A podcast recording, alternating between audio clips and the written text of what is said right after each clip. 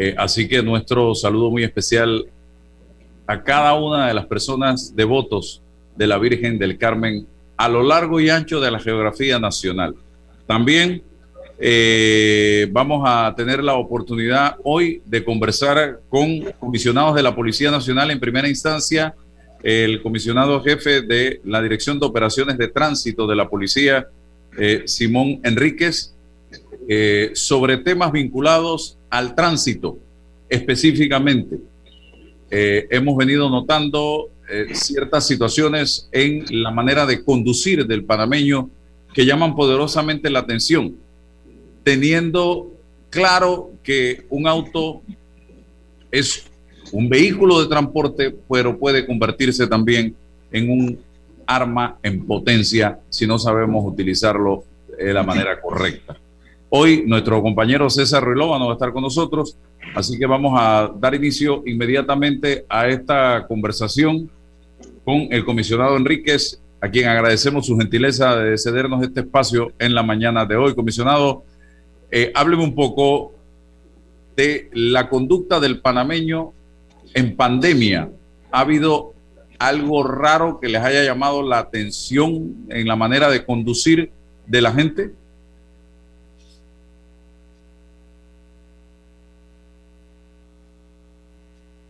¿Me copia, comisionado? Hola. Te quedó como oficiado. Hola, comisionado, ¿me está escuchando? Bien, estamos en contacto con el comisionado Simón Enríquez de la Policía Nacional, Operaciones de Tránsito. ¿Me está escuchando, comisionado? ¿Hay algún problema ahí con eh, la señal del comisionado Enríquez que pareciera que no nos está escuchando en la mañana de hoy? Eh, esta madrugada estuve revisando en redes sociales. Me, me hace seña, ¿me está escuchando, comisionado Enríquez? Sí sí, eh, un poco de la conducta del panameño en esta época de pandemia detrás del timón. Bueno, gracias por la oportunidad y también eh, felicitar, eh, felicitarte por este programa. Efectivamente, nosotros como Policía Nacional, en especial Dirección de Operaciones de Tránsito, hemos notado, sí, ciertamente en estos momentos en donde se han dado ciertas aperturas un comportamiento eh, un poco eh, agresivo, llamémosle así, en cuanto a lo, lo que es la conducción, eh, el manejo. Eh, te puedo señalar que hemos incrementado lo que son las infracciones por, así, por, por violación del reglamento de tránsito, de igual forma se ha incrementado en comparación al año pasado los accidentes.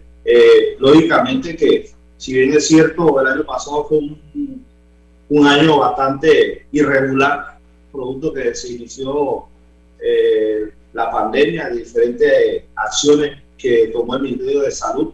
Sin embargo, ya con esta apertura se, se está notando el incremento. Eh, hasta la fecha nosotros llevamos más de 300.000 infracciones a los conductores.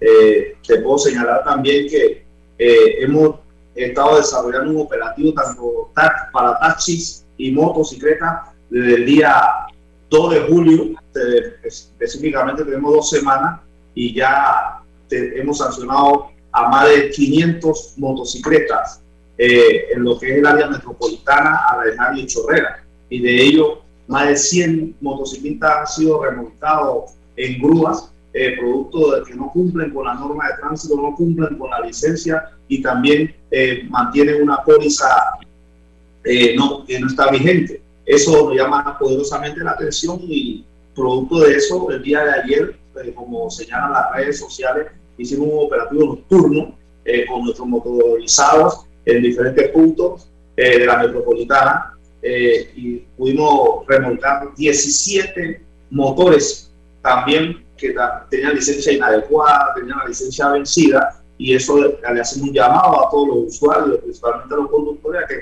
eh, su situación eh, en el tránsito, eh, ya que estamos viendo que eh, esto se está incrementando y que nosotros como policía preventiva estamos tratando de contrarrestar este tipo de conducta anómala. Comisionado, algo que he observado, yo no sé si es simple percepción mía, es que cada día el panameño se hace más intolerante a lo que sea. Y esto genera, eso se ve reflejado precisamente en la manera de conducir de las personas y la manera como reaccionan las personas. E, efectivamente, Álvaro, eso no se puede negar, vemos una conducta bastante agresiva, e intolerante, eh, no se está respetando a los usuarios vulnerables, en este caso a los peatones. Eh, estamos viendo que, que, hay un incremento en lo que es los accidentes de tipo atropellos y eso en verdad es algo que debemos de tratar de corregir. Eh, sabemos que existen un nivel de estrés producto de las situaciones que estamos viviendo y en algunos hogares panameños existen algunas situaciones que papá o mamá no tienen trabajo, eh, pero tenemos que tratar de planificar nuestro viaje, ¿no? porque a veces en muchas ocasiones hablan de el congestionamiento vehicular, pero le damos las alternativas con lo que son las inversiones, aprovechamos las inversiones tenemos las unidades tratando de agilizar ese flujo vehicular. Hemos hecho campaña, incluso el tema del uso de la rotonda, que son puntos bastante neurálgicos y que, contrarrestan a las personas cuando van a hacer alguna diligencia. En ese sentido, creo que es, una situación de todo y que entre todos podemos mejorar para evitar accidentes, para evitar ser sancionados e incrementar sus gastos en estos tiempos de pandemia. Otro aspecto que estoy viendo, muchas colisiones que pueden evitarse. Una cosa es un accidente grave, pero colisiones que pueden evitarse e incluso atropellos. Ayer eh, veía en la cuenta de nuestra colega Didia Gallardo un atropello de un carro que giró hacia su izquierda y en esa esquina iba pasando una persona, una señora, creo que acompañada de alguien. Él iba a baja velocidad y atropelló, le pegó con una esquina del vehículo a la señora.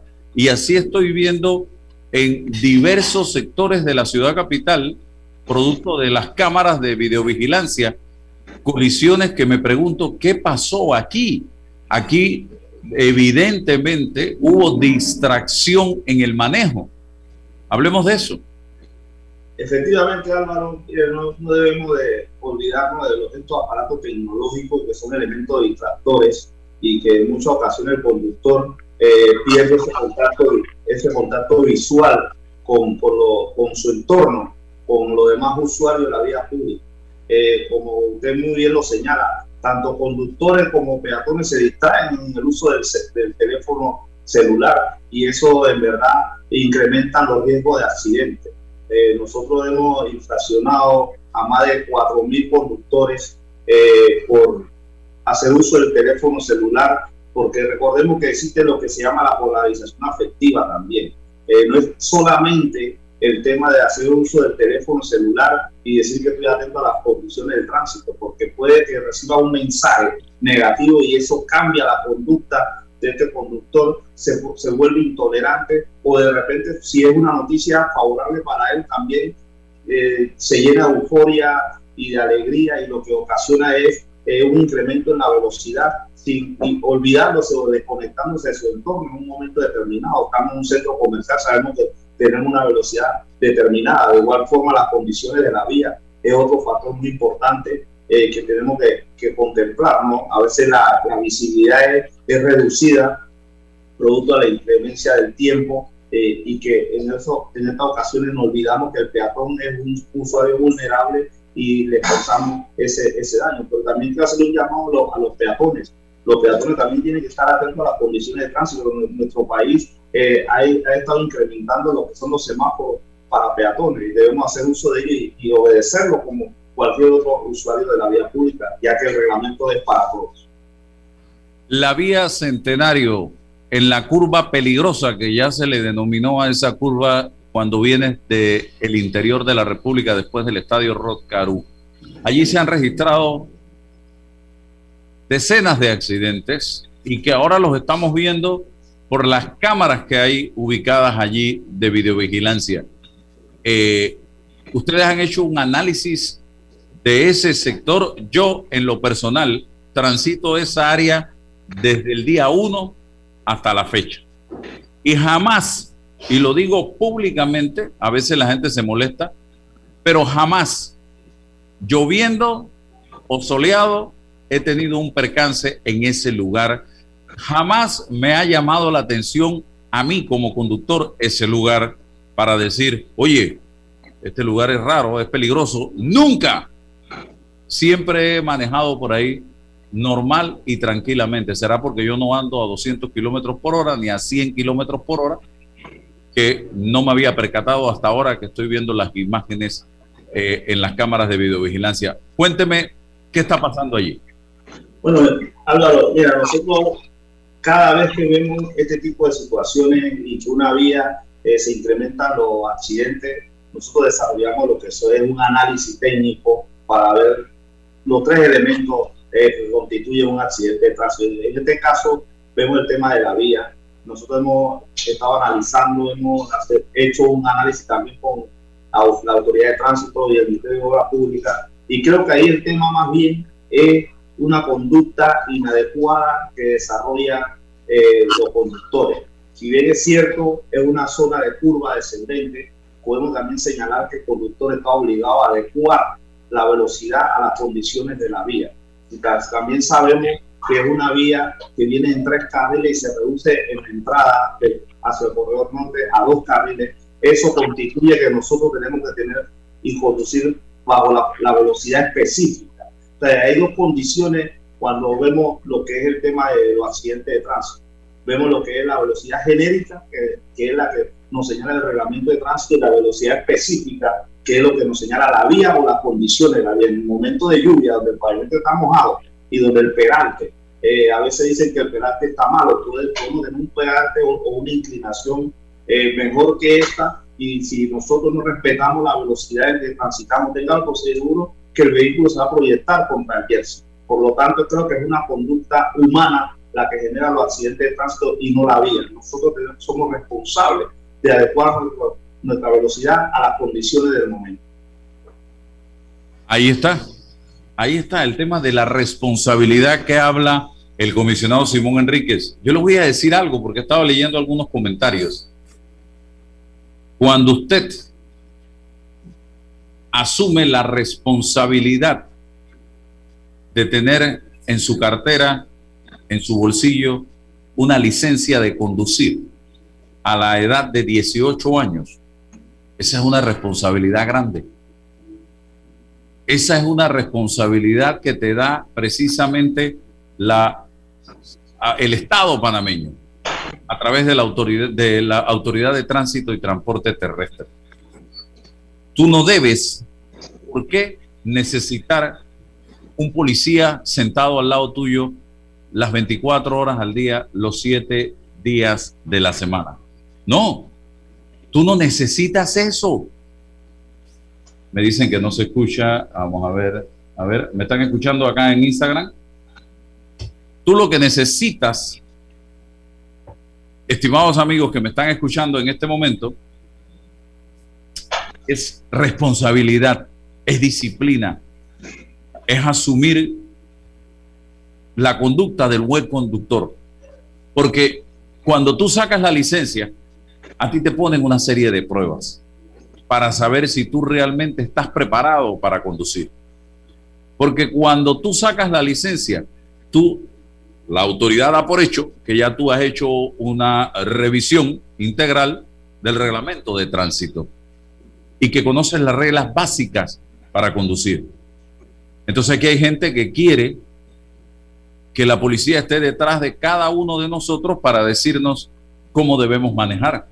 Si nosotros cumpliéramos en un 75%, miren ustedes, ese reglamento de tránsito, este, esta ciudad de Panamá y las principales ciudades del interior serían otras en materia de conducir, en materia de automovilismo, como usted quiera llamarlo, de tránsito.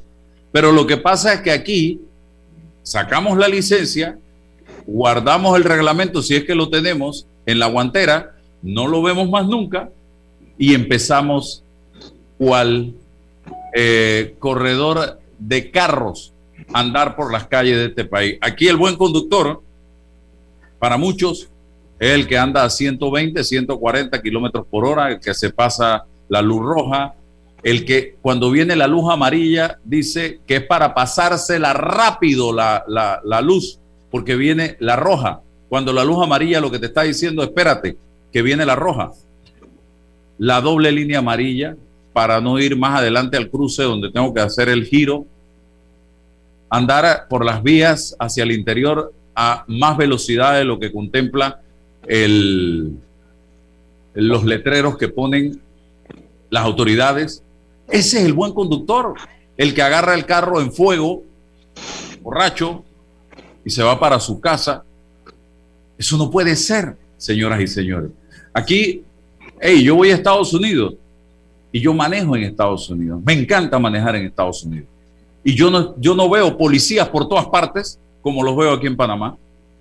Porque la gente sabe qué es lo que tiene que hacer, cómo tiene que hacer y las consecuencias que va a pagar si una de las cámaras de videovigilancia, dicho sea de paso que son radares, lo agarran violando alguna norma, cruzándose una luz roja eh, eh, a mayor velocidad de lo que contemplan las normas establecidas.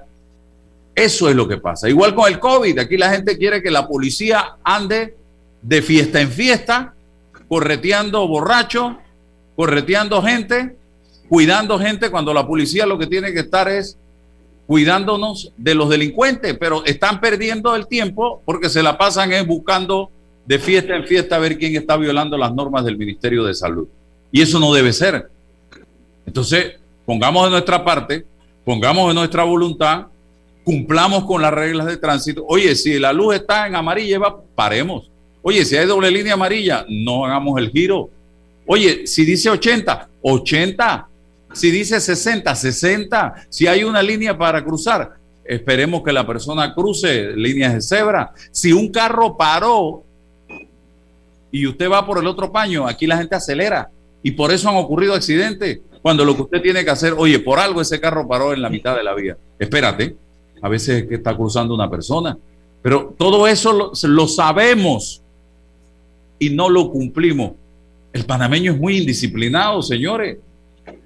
Pero la culpa, ¿quién la tiene? La policía, por supuesto, porque somos muy dados a echarle la culpa a todo el mundo y no asumimos nuestra responsabilidad como ciudadano, como conductor, como padre de familia, en nuestros trabajos, en las escuelas, en todo, en la vida.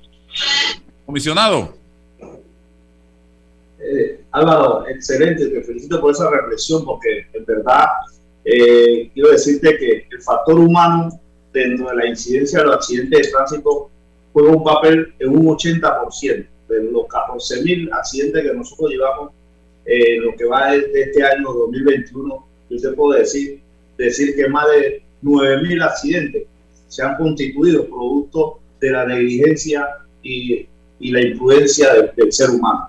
Por lo tanto, yo creo que es muy buena la reflexión eh, que ojalá todos nos sumemos y podamos entre todos eh, responder de una manera positiva para evitar los accidentes de tránsito. Ese ejemplo que tú señalas, donde en una vía de dos carriles, uno de los dos carriles se detiene porque a un buen conductor le va a permitir ese paso a un peatón, el que viene por detrás lo que hace que rebasa para utilizar esa, esa mala práctica de nuestra vida. Para mí eso es, es un paso de la muerte. Por eso es que es importantísimo que nosotros manejemos de una forma preventiva, porque de esta forma nosotros vamos a poder evitar estos accidentes.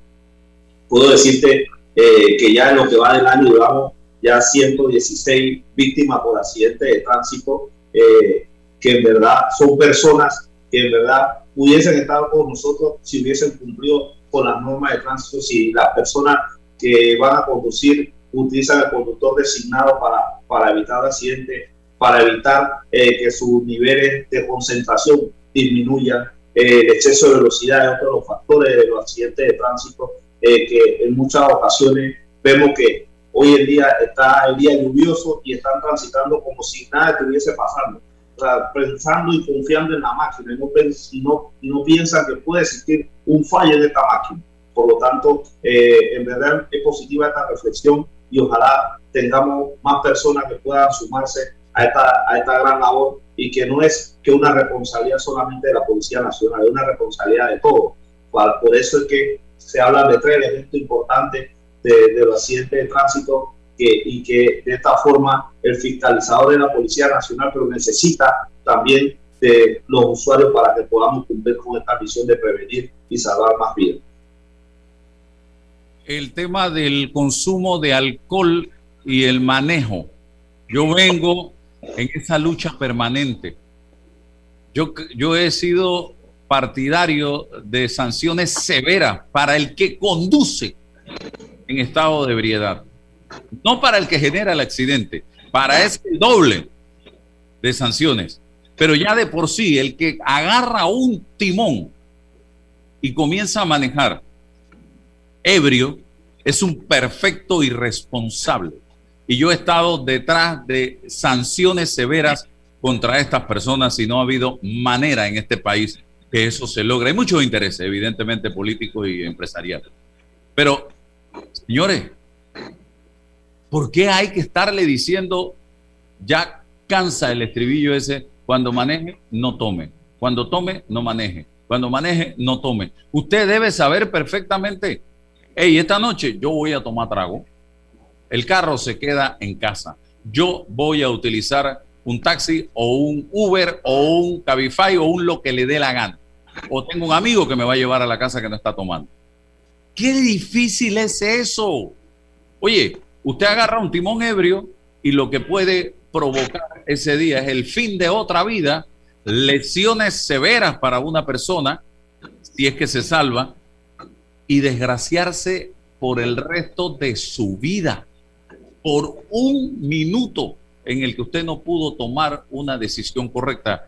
Eh, comisionado, ¿cómo está esto de la gente sigue manejando bajo los efectos del alcohol? Bueno, Álvaro, déjame decirte que los fines de semana se incrementan eh, este tipo de faltas. Nosotros estamos entre 120 a 140 personas que son sancionadas de, viernes, sábado y domingo por la ingesta de bebidas alcohólicas, incluyendo de ellos los que están eh, en un nivel de tolerancia. Eh, quiero decirte que nosotros apostamos a la tolerancia cero del alcohol.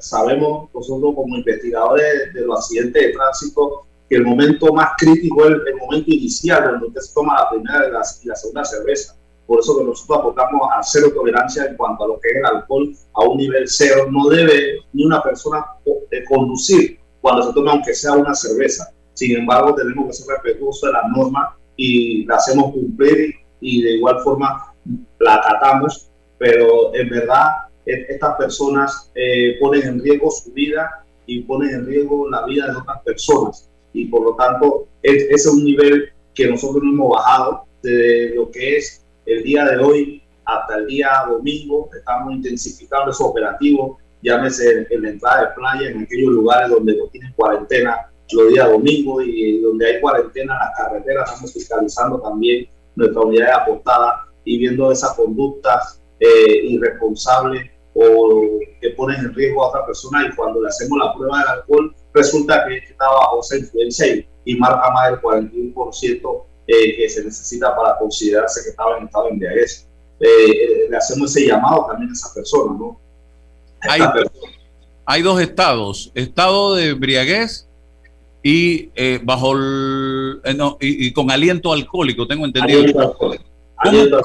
¿Cómo funciona eso y cuál es el techo, la tolerancia? Porque puede pasar que tú vas a un restaurante a cenar, te tomaste una copa de vino o te tomaste una cerveza. ¿Qué, cómo, ¿Cómo se mide esto? Bueno, Álvaro, el, reglamento de tránsito lo que establece, eh, establece tres niveles. El nivel de tolerancia que va desde 1, llamémosle así, eh, hasta 24 microgramos por decilitro, donde la persona se le hace un llamado de atención. Eh, posteriormente viene el nivel de 25 microgramos por decilitro a 40 microgramos por decilitro, que es el nivel de aliento alcohólico. Ahí ya la persona es sancionada con una infracción. Sin embargo, esa persona puede continuar eh, conforme a lo que establece el decreto 640. Ya de 41 microgramos por decilitro en adelante, ya se considera una persona en estado de embriaguez, donde se le sanciona y se le eh, retiene su vehículo, el cual está trasladado a un taller autorizado por, la Autoridad de Tránsito y Transporte Terrestre. Eh, por eso que nosotros apostamos a que debe existir un nivel cero. ¿Por qué razón? Porque ese de 0 a 24, ya ese hombre está en un momento de euforia, acelera, se crea un gran conductor de, de vehículo y pone en riesgo a otra persona. Eh, bueno, eh, eh, esos son materias que con la autoridad de tránsito hemos estado dialogando y que en su momento ella como ente rector en esta materia tomará las decisiones para poder entonces tener una mejor decisión y una mejor forma, ¿no? Porque estamos viendo que los accidentes bajo este concepto se van incrementando y los muchachos hoy en día se toman dos cervezas nada más y llamarle la atención no basta solamente con eso. ¿Cómo, mm, eh, ¿Cómo ustedes han hecho la medición para determinar cuándo estoy con eh, aliento alcohólico y cuándo estoy ebrio en cuanto al consumo? Eh, porque puede, como le dije, que una persona se tome una copa de vino, pero puede que haya una persona que se tome una botella de vino puede que haya una persona que se tome una cerveza, pero a la vez puede haber una que se tome tres, cuatro o cinco cervezas, o un trago o cinco tragos. ¿Ustedes han hecho alguna prueba con eso? Porque eso permitiría que, ok, una persona de manera responsable se tomó una copa, pero va a conducir, o la persona no debe tomarse ni siquiera una copa. Bueno, el reglamento le permite ya una copa de vino, una copa un trago de whisky, una cerveza, lógicamente le va a marcar un estado un nivel de tolerancia. Eh, por lo tanto, esta persona puede, puede realizar. Eh, sin embargo, en materia de investigación y accidente de tránsito, con, reconocemos que ese es el momento en que la persona va cambiando. Usted ve una persona que llegó calladito al restaurante, no habla, no conversa con los amigos, se toma una, una cerveza, una copa de vino y ya empieza, ya, ya empieza a hablar, ya empieza a sentirse con más, con más confianza. Eso así mismo es la, esa conducta es así en la conducción. Viene respetando la norma de tránsito, sale del restaurante, se tomó dos copas de vino que está en un nivel de tolerancia, sin embargo ya empieza a acelerar el vehículo, ya empieza a ser menos tolerante por los peatones. Sí, y si vamos en materia legal no es sancionable porque todavía está en un estado de tolerancia sin embargo, su conducta en la conducción ya se está transformando. Por eso es que eso es, son materias eh, que nosotros eh, consideramos y vamos evaluando eh, cuál, cuál es la, situación que se van dando. hemos ido a accidentes de tránsito donde la persona está en un nivel de tolerancia, porque se le hace la prueba a ambos, está en un nivel de tolerancia, sin embargo causó un accidente ya sea con daños materiales o con lesiones personales se desinhibe completamente cuando empieza a consumir alcohol, es lo que usted quiere decir. Así mismo es, cambia esa conducta. Oiga, con esto de las cuarentenas totales dominicales, ¿se puede transitar por la Interamericana personas que de una u otra manera estén eh, viajando hacia el interior o a la inversa? Efectivamente, gracias por la pregunta Álvaro. Eh, efectivamente, Recordemos que la carretera panamericana y la autopista Arraijana Chorrera es una vía eh, que conecta las diferentes provincias de nuestro país. Nosotros, en ese sentido, eh, respetamos eso porque existen provincias eh, que no tienen cuarentena los días domingos. hacemos más énfasis en los poblados, en aquellos lugares internos de la provincia, sea en Poclé, sea en Panamá Oeste, en el área de la Chorrera, eh, donde existe una cuarentena los días domingos. Eh, sin embargo, la persona puede transitar libremente por la Panamericana porque es la vía que conecta una provincia con otra. Cierro esta conversación, eh, comisionado. ¿Usted cree que hay que hacer ajustes a las leyes en materia de tránsito en Panamá? Y si usted tuviera esa potestad, ¿qué, ¿en qué áreas específicas haría esos ajustes? Eh, en base a su experiencia, porque usted es un hombre que ha estado metido de lleno en este tema. Bueno, Álvaro, déjame decirte que en verdad los cambios son constantes, tenemos que hacer ajustes, que definitivamente existe eh, la incorporación de nuevos vehículos, también nosotros tenemos que, ese, ese ajuste tiene que ser integral, integral que las características y condiciones de la vía tienen que adecuarse también a, a, estas modificaciones en los vehículos. Eh, tenemos que aportar también a la, a la instalación de las medidas preventivas o, o estas señalizaciones, estas barandas, estas viondas, que si bien es cierto no van a evitar los accidentes, pero sí van a minimizar las consecuencias. Eh, uno de los ajustes también que se tienen que hacer el tema del uso del cinturón de seguridad para todos los pasajeros, que se especifique lógicamente el, el tema del alcohol como estábamos conversando, ya tenemos que ir modificando el tema del alcohol y bajarlo a un nivel cero, eh, porque como usted lo dice, si voy a un bar y sé que voy con la intención de tomar, ya la palabra intención eh, eh, me está señalando que en verdad ya eso está planificado, lo que voy a hacer, también tengo que ser consecuente con lo que puede ocurrir después que salga de ese bar conduciendo. por lo tanto, ya, se tiene, ya se no puede ser una falta, sino un delito prácticamente. Entonces, son, son cosas que tenemos que ir cambiando ya, porque nuestra sociedad eh, también trae eh, conductas importadas de, de, otros países que también tienen que, ser, tienen que adecuarse, porque no podemos cerrar las puertas. para un país de tránsito y un país, un país con un crisol de raza y que eso es lo que nosotros tenemos que, que saber compartir y saber convivir entre todos panameños y extranjeros que, que, pueden transitar libremente por nuestro país y que se, sientan seguros de que aquí se cumplen las normas, porque la seguridad es desarrollo. Oiga, comisionado, se me, se me, quedó sobre el tintero el tema de las cámaras eh, para determinar velocidades, para determinar si me pasé una luz roja.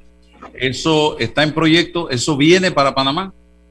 Eh, bueno, la autoridad de tránsito eh, está, haciendo los estudios, está haciendo los análisis. Recordemos que el ente rector en, esta materia, eh, que se están incorporando, ya, ya tenemos lo que es el área norte, donde está el corredor del norte, que ya está en un 80% eh, habilitado y por lo tanto es una configuración bastante eh, riesgosa, una zona de bastante curva y por lo tanto eh, hemos hecho saber que ahí tiene que haber fotorradares eh, para poder contrarrestar la conducta inapropiada de los conductores. De igual forma, las cámaras en los semáforos ya hay un proyecto que está bastante avanzado en diferentes intersecciones para aquellos conductores que incumplen la norma, bloquean las intersecciones, bloquean el paso peatonal, eh, van a ser sancionados.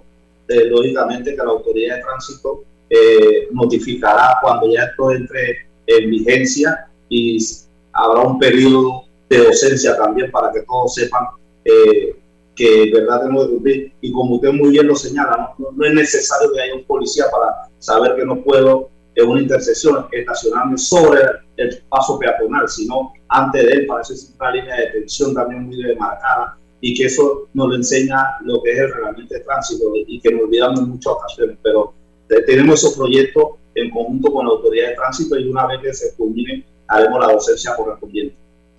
Muchísimas gracias, comisionado Simón Enríquez de Operaciones de Tránsito de la Policía Nacional por compartir con nosotros en el día de hoy. En breve vamos a conversar con el eh, comisionado Julio Aispurúa también de Seguridad Nacional.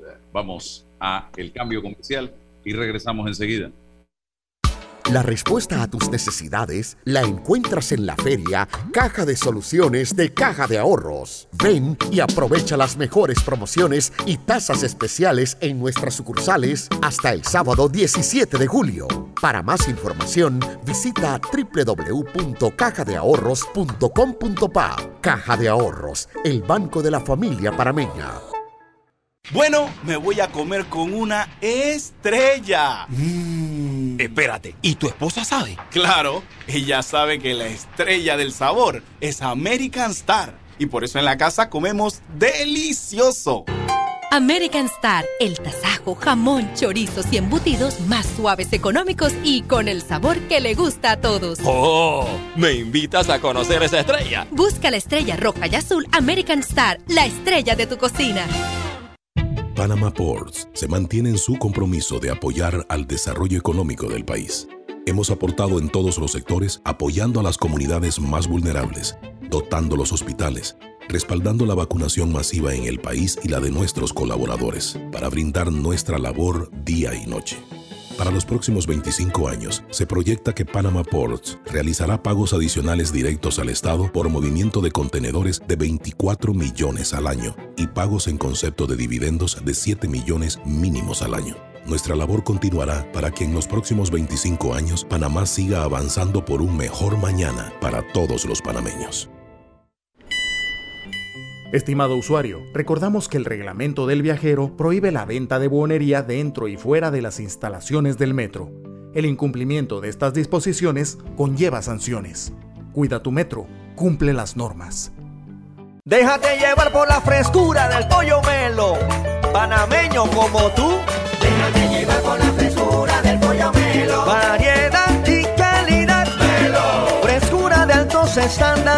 La calidad es una promesa para llevarte el pollo melo siempre fresco hasta tu mesa. Déjate llevar por la frescura del pollo melo. Por su sabor y calidad lo prefiero. Déjate llevar por la frescura melo. ¿Aún no tienes banca en línea de Banco Nacional de Panamá? ¿Qué esperas? Afíliate en línea. Ahorra tiempo y realiza tus pagos.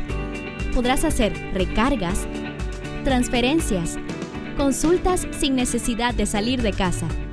De una manera segura, amigable y eficiente. Banco Nacional de Panamá. Grande como tú.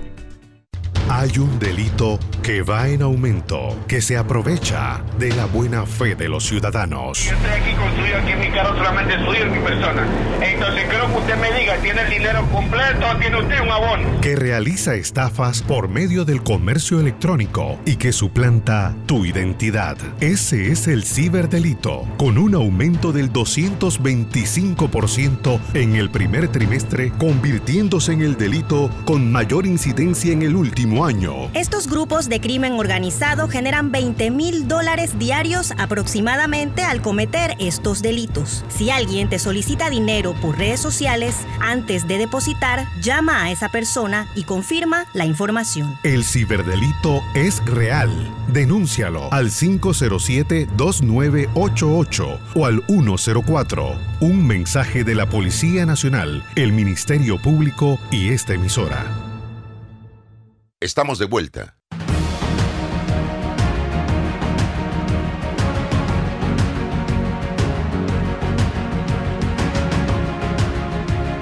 Seguimos adelante, señoras y señores. Ahora les sigo hablando del el tema. Ahora vamos a conversar con Julio Escrúa. Eh, él es comisionado de la Policía Nacional y le agradezco de todo corazón la gentileza de dedicarle un tiempo a este programa, de tal forma que podamos hablar un poco de los programas de prevención. Mire, bienvenido, comisionado. Yo fui un fiel creyente desde el día uno. Y me acuerdo, yo no sé si fue después o fue con él, siempre que hablo de vecinos vigilantes del comisionado Santana. Alvis Santana. Alvis Santana, de la arena de Chitré. Correcto. Porque él era nervio motor, si no me equivoco, de ese proyecto. Marieta también, una colega.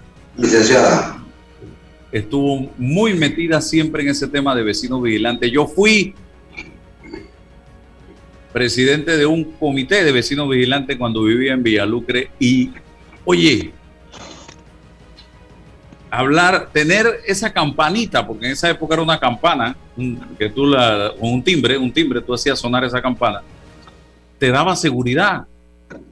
Tener esa campana te daba unidad porque fue a través de esa campana en cada casa que nosotros empezamos como, como, como vecinos a conocernos, a unirnos, a reunirnos, a hablar con el policía de a pie, porque era nuestro policía, y a reunirnos con el comisionado Santana o el comisionado jefe o subcomisionado jefe del área. En fin, se dio una convivencia que fue para mí una linda experiencia. Pero no sé qué ha pasado en los últimos años. Yo sé que Vecinos Vigilantes está ahí, pero no sé qué ha pasado con Vecinos Vigilantes porque mm, ya la tecnología te ha llevado a otra cosa. ¿Qué está pasando? Hábleme del caso. Día, Álvaro, gracias por la entrevista y poder expresarle al pueblo panameño el sentir de la policía en materia de prevención. Hoy día pues se ha creado un ente superior de la policía que no solamente reúne seguridad ciudadana, sino también que tiene en su seno el Departamento de Deporte, Violencia de Género, la UPC, Seguridad Ciudadana, para con esto poder coadyuvar y llevar en un mismo carril, en un mismo canal, todas aquellas acciones en materia de prevención.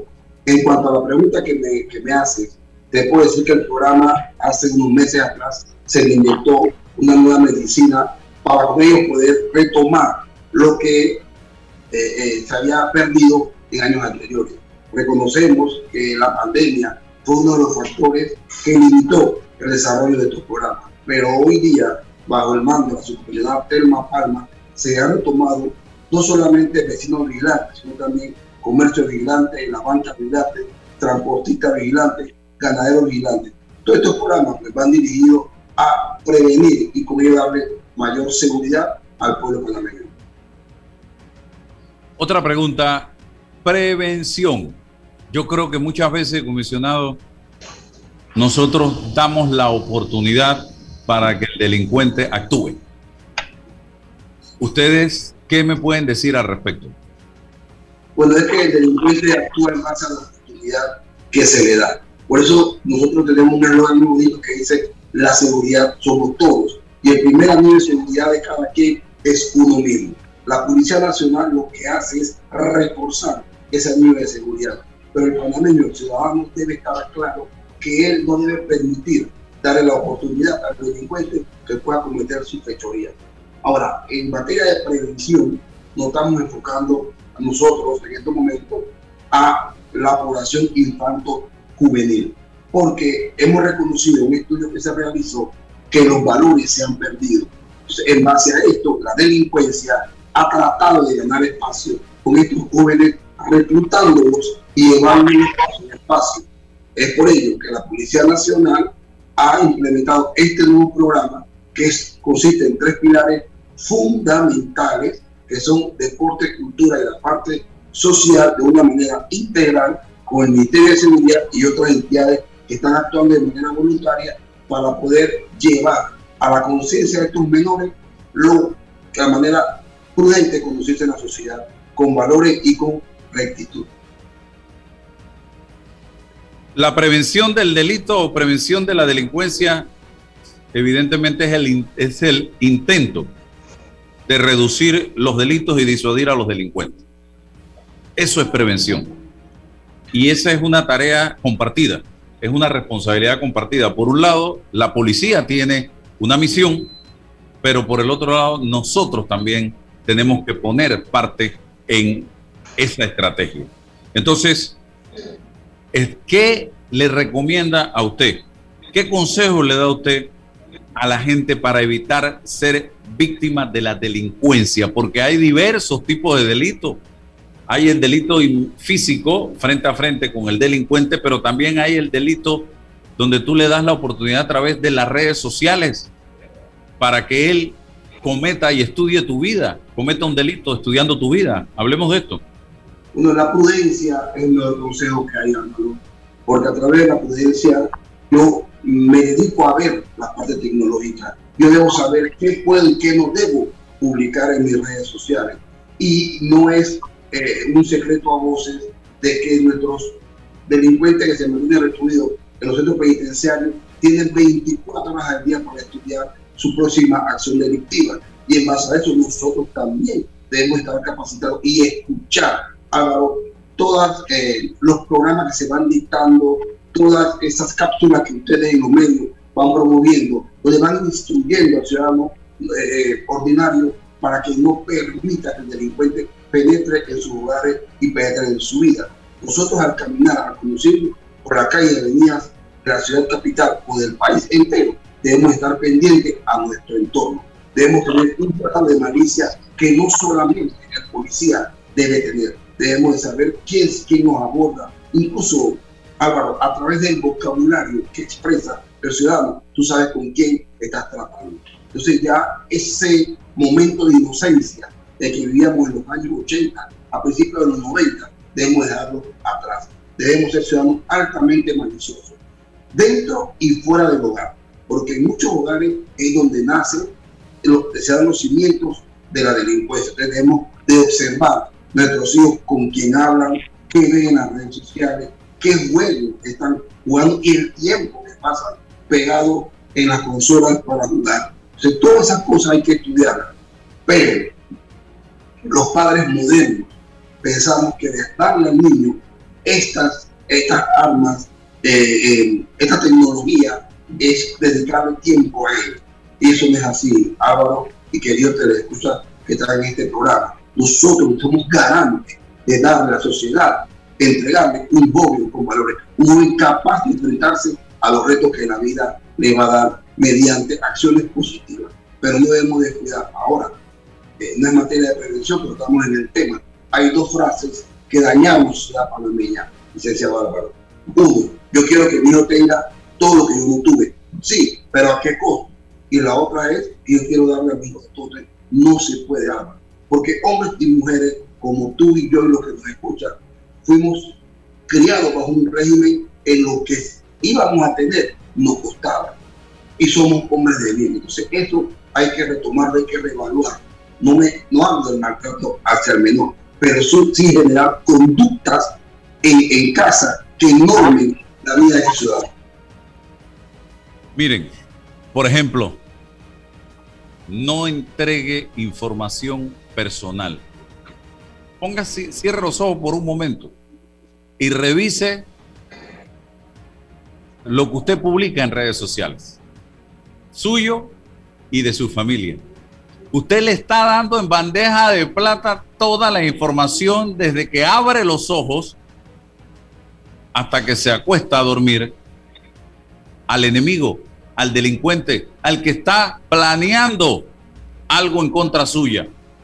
Ya ese delincuente sabe, ahora usted se levanta, el tipo de pasta de diente que usted usa, el tipo de jabón que usted usa, cómo se llama su hijo, qué hace su hijo, qué edad tiene su hijo, cuáles son los gustos suyos de su esposo, de su esposa y de su hijo, porque hay gente que todo lo publica en redes sociales.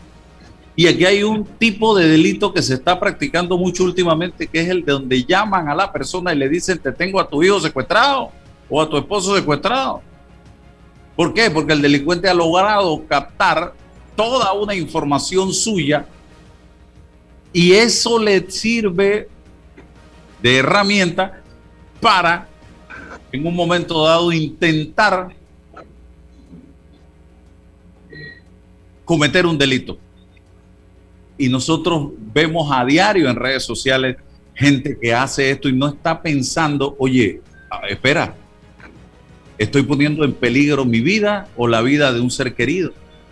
Yo no le estoy diciendo que no publique cosas en redes sociales, publique, pero no dé tanta información acerca de su vida, porque hoy día esa es una de las especialidades de delito. El otro, hay que estar siempre en alerta. Tú no puedes andar por la calle mirando para el techo porque el delincuente está observando, ese está trabajando 24/7, ese sí tiene los ojos bien puestos y está viendo quién, quién es la persona o el candidato para actuar inmediatamente. A veces somos demasiado distraídos. Y decía Pedrito Altamiranda en una canción, me perdonan el francés, en el corazón está el peligro. Comisionado. Sí, es correcto, Álvaro. Eh, eh, por eso quiero plantear a la ciudadanía y recordarle que se comete un delito cuando se da la oportunidad. Si yo no doy la oportunidad, pues el delito eh, le va a costar más al delincuente hacerlo, pues le tocaría hacerlo ya, como dice en algo eh, eh, panameño, frenteado, ya de hombre, ¿no? Pero tenemos que nosotros estar pendientes a nuestro entorno, pendientes a nuestros, nuestros familiares, informarles, hablar en el seno del hogar sobre estas nuevas modalidades que se vienen adaptando que son conocidas como el ciberdelito, y denunciar algo que es lo más importante. No callarnos, porque aparte de que sirve para ir analizando eh, la manera como va montando la delincuencia, también nos sirve para ir tomando la acción necesaria para contrarrestar este tipo de delitos. Hay un tema. Si usted ve algo extraño alrededor de su casa, alrededor de su oficina, en su negocio, en la, cerca de la escuela, donde sea. Si usted ve algo extraño, algo que no es cotidiano, infórmelo inmediatamente. ¿Dónde pudiera hacer esa denuncia la persona inmediatamente? Bueno, los teléfonos del 104, esa plataforma se, se, se expandió, ya podemos, tenemos la capacidad de recibir más llamadas, y es automático llamar al 104. Pero, tomando el primer tema que hablamos de vecino vigilante, cuando usted está dentro de esa plataforma, usted tiene acceso directo a los teléfonos del jefe de su área, a los teléfonos de su ronda más cercana, que también puede usted llamar de manera inmediata para que sea atendido. Mira, yo vivo en, el área de Arrayán, cerca de un cuartel de policía, pero yo ando pendiente de todo mi entorno, licenciado Álvaro. Un carro que está en calle, que yo no conozco de un vecino, yo llamo automáticamente al cuartel y que sea la unidad de policía la que enfrenten y aborden y le brinden las responsabilidades. Pero, ciudadanos, usted debe estar pendiente, pendiente porque los que viven en Barriada o no viven en Barriada conocen ya por el tiempo de vivir qué son sus vecinos, qué visitas tienen de manera regular. Y cualquier cosa, como usted bien lo dijo, debemos denunciarla al 104. Si este momento hay gente interesada en organizarse como vecinos vigilantes, ¿qué debe hacer, comisionado? Bueno, automáticamente llamar a la comisionada Telma Palma, que es la encargada, o me llaman a mí, la hora conexión al 6983-2672 y le hacemos, eh, vamos a hacer el estudio los organizamos y inauguramos el programa de vecindad. Bien, ya saben entonces, eh, eh, motívense a ser parte de este grupo, de esta organización de vecinos vigilantes, porque eso no se queda nada más en la comunidad, también hay una serie de programas que se han creado a través de vecinos vigilantes. ¿Cuántos programas hay en este momento, eh, comisionado?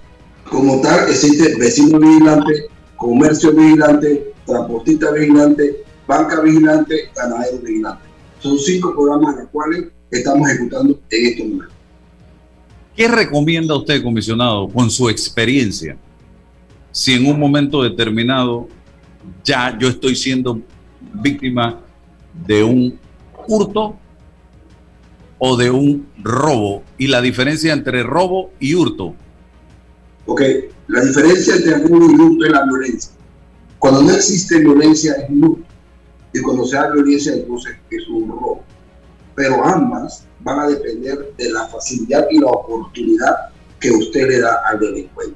Al momento de usted, usted ser víctima de alguna de estas dos modalidades, robo o hurto, usted debe acercarse al cuartel de policía más cercano para que se le oriente y poner la denuncia.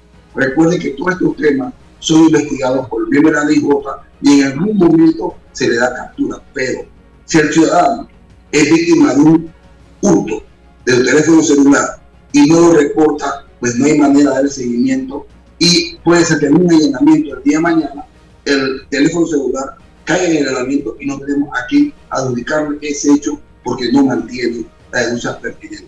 Es necesario de que el ciudadano se acerque a poner la denuncia del hecho de cual ha sido víctima.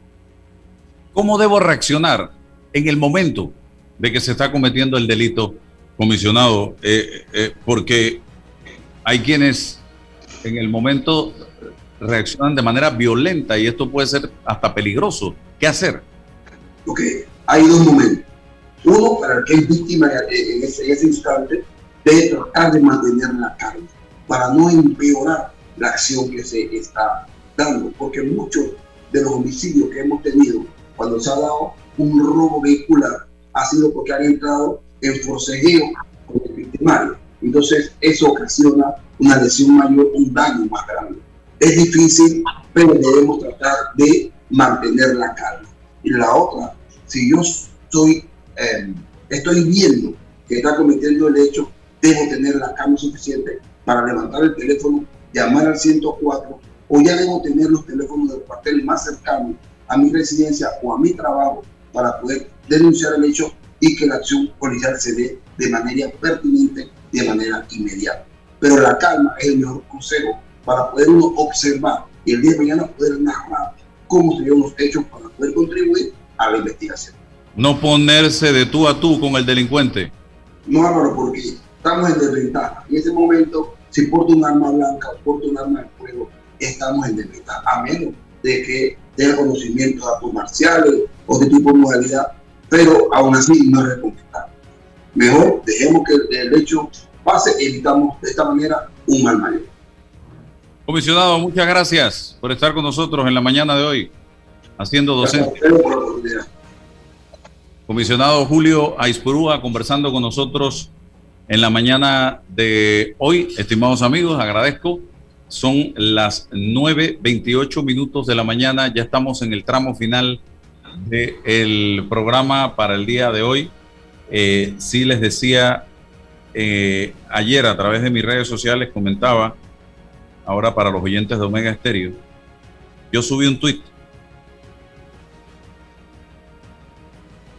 donde decía, los panameños nos las pasamos quejándonos a diario en redes, en programas de radio y televisión.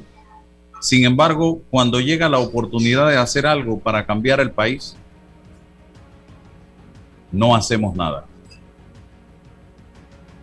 Sí, encontramos todas las excusas habidas y por haber para no hacer absolutamente nada. Y no hablo de violencia en las calles. No. Yo no hablo de protestas en las calles. Yo estoy hablando de comenzar por algo. Y ese algo es la constitución de la República. Porque allí están las reglas de convivencia en este país. Pero salen grupos tratando de lograr ese objetivo y salen inmediatamente la gente a decir, ah, yo no firmo, Ah, no, porque ahí está fulanito. Ah, no, porque ahí está menganito. Ah, no, porque esté feo. Ah, no, porque no me gusta el peinado. Ah, no, porque... Entonces, a las finales, van a concluir los seis meses que da el Tribunal Electoral para recoger una cantidad de firmas específicas y no habremos hecho absolutamente nada. Y vendrá el 2024 nuevamente y seguiremos votando por la misma gente llevaremos a la misma gente a la Asamblea Nacional y seguiremos cinco años más de quejadera en este país a través de radio, televisión y redes sociales. Señores, por algo hay que empezar.